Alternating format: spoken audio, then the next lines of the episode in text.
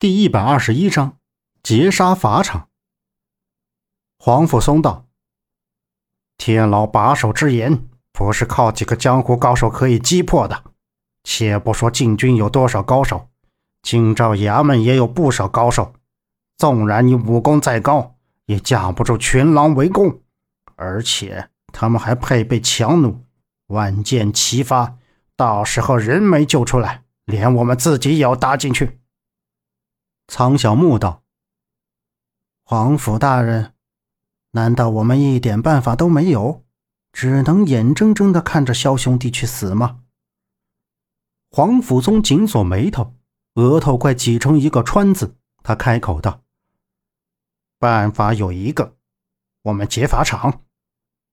萧平浪一旦出了天牢，京兆衙门便不再插手。”禁军的保护在这个时候是最弱的，我们此刻动手极有可能成功。人救出后，我安排快马直接送萧平浪出城。江湖之大，到底有他的容身之处。黄甫松略带伤感。众人都同意黄甫松的建议，于是赶紧去准备。第二天早上。萧平浪便由禁军提出天牢，他的手脚铐着锁链，身上已经换了一身囚衣。虽然只是在天牢度过一夜，但萧平浪的精神状况确实憔悴。禁军派了大约两百多人押送萧平浪到法场，萧平浪被关在囚车里，前后各有一百禁军押送，他们手里拿着长枪，身披铠甲。街边的百姓看着囚车里的萧平浪，皆是议论纷纷。苍小木早就混迹在人群中，南宫子月起先也要来，但苦乐要考虑到他的身体，不让他去，所以黄甫松顶替南宫子月，由苦乐要安排快马。监刑的是刑部侍郎左培玉，他是奸臣龙大渊的手下。龙大渊自从被苍小木使了个鬼点子，将他的林场作为军用，就连祖坟也被迁了的时候，他早就怀恨在心。听说萧平浪被下了天牢，龙大渊让左培玉监斩萧平浪，绝不让萧平浪活下去。左培玉身着朝服，端坐在紫檀木椅上，面前是长形条桌，放着令箭和金木。左培玉差两载到知天命，他长了一副倒三眼，脸很消瘦，小眼睛巡视着法场上的一切，嗫嚅着嘴唇，一副小人嘴脸。作为龙大渊的手下，他也不是什么好东西。法场上立着一个彪形大汉，猪头圆脸，一身肥肉，扎个红头巾，将砍刀斜在左侧，威风凛凛地站在台上。前头是一个黄铜断头台，左右两侧立着官兵。禁军将萧平浪押到法场后，将法场围了起来。萧平浪跪在断头台前。太阳已经越过头顶，忽然凉风四起，一阵阴风袭来，乌云如同压城一般。左培玉一脸震惊地看着周围的变化，拿过令箭往地上一扔，道。我时已到，即刻行刑。刽子手拔掉萧平浪背后的长牌，萧平浪已经在运转内力，只要刽子手一动，萧平浪便可以即刻挣脱。所以他脸上很平淡。这世界上能杀他的人还没出世呢。刽子手喝了一口酒，然后鼓着腮帮子喷在大刀上，挥刀而上就要砍下来。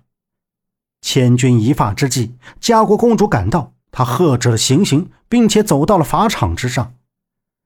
左培玉慌忙跪在家国公主面前道：“公主殿下万安。”家国公主道：“左培玉，你好大的胆子！你可知道萧平浪乃当朝驸马？你竟然敢斩杀驸马，好大的威风！”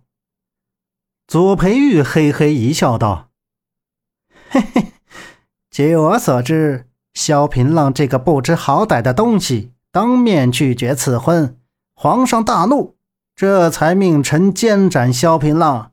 不知公主怎么还认为这个逆贼是驸马呢？家国公主大怒道：“你放肆！”左培玉躬身请罪。家国公主不依不饶，让左培玉放了萧平浪。左培玉以皇命在身，不敢放人，吩咐左右送公主回宫。家国公主别看是个女儿身，但也是个烈性子。她直接拔出禁军的剑，架在脖子上，所有人大惊失色。左培玉见到这种情况，自然不敢乱动，他让人快马禀报皇上。家国公主道：“左培玉，你赶快放人。”左培玉道：“公主殿下三思，您这样做可是置皇上颜面于不顾啊！”家国公主一脸冷色，手上的劲儿又多加了三分，剑刃上已经渗出了斑斑血迹。左培玉不敢再逼家国公主，要是家国公主死在法场上，他可是吃不了兜着走。家国公主也是摸准了左培玉的心思。所以对他一直施压。左培玉现在可是热锅上的蚂蚁，不管谁死在台上，他都会受到惩罚。他吩咐左右解开萧平浪。萧平浪走到家国公主面前，先是拿开了他的剑，然后右手持剑，带着家国公主后撤。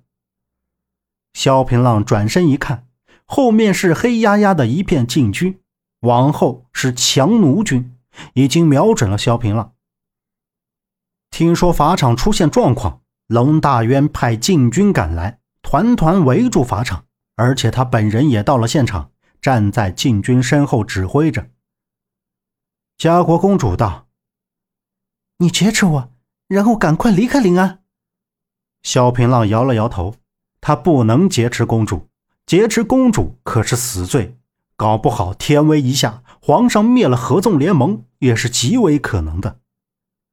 龙大渊道：“小平浪，赶快放了公主，否则别怪我无情。”小平浪一愣，顿时明白了龙大渊的用心，他是要诬陷自己劫持公主，然后将他们一同杀了。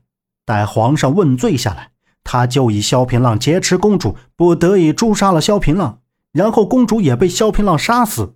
好狠的心呐！萧平浪骂道。你个老驴，好狠的心！不过你太小看我萧平浪了。萧平浪拉紧家国公主的手，大伙跟紧我，你放心，我不会让你受到一丝伤害。萧平浪直接使出傲剑诀，一道磅礴的剑气释放着强大的内力，打倒了一片禁军，但禁军立刻又围了上来。龙大渊让强弩军放箭。左培玉担心，万一伤到公主，皇上怪罪下来，可就糟了。龙大渊哈哈一笑，道：“哈哈哈哈，杀了萧平浪，就以劫持罪名加在萧平浪的身上，说萧平浪杀了公主，死人又怎么能开口呢？”哼！龙大渊一脸的阴鸷。强弩军听到龙大渊的命令，射出了密密麻麻的箭雨。萧平浪将家国公主护在身后，然后用剑拨开了一层层的剑。可是剑太多了，萧平浪自保没有问题，还要保护公主，这就很吃力。萧平浪大喝一声，双臂一震，全身生出一层紫色护罩，将两人笼罩在里面。弓箭打在护罩上，根本射不穿，纷纷落地。萧平浪控制内力，将弓箭吸起来，双手一开，弓箭都射了回去，射死了不少的禁军。本集播讲完毕，感谢您的收听，欢迎您订阅，下次不迷路哦。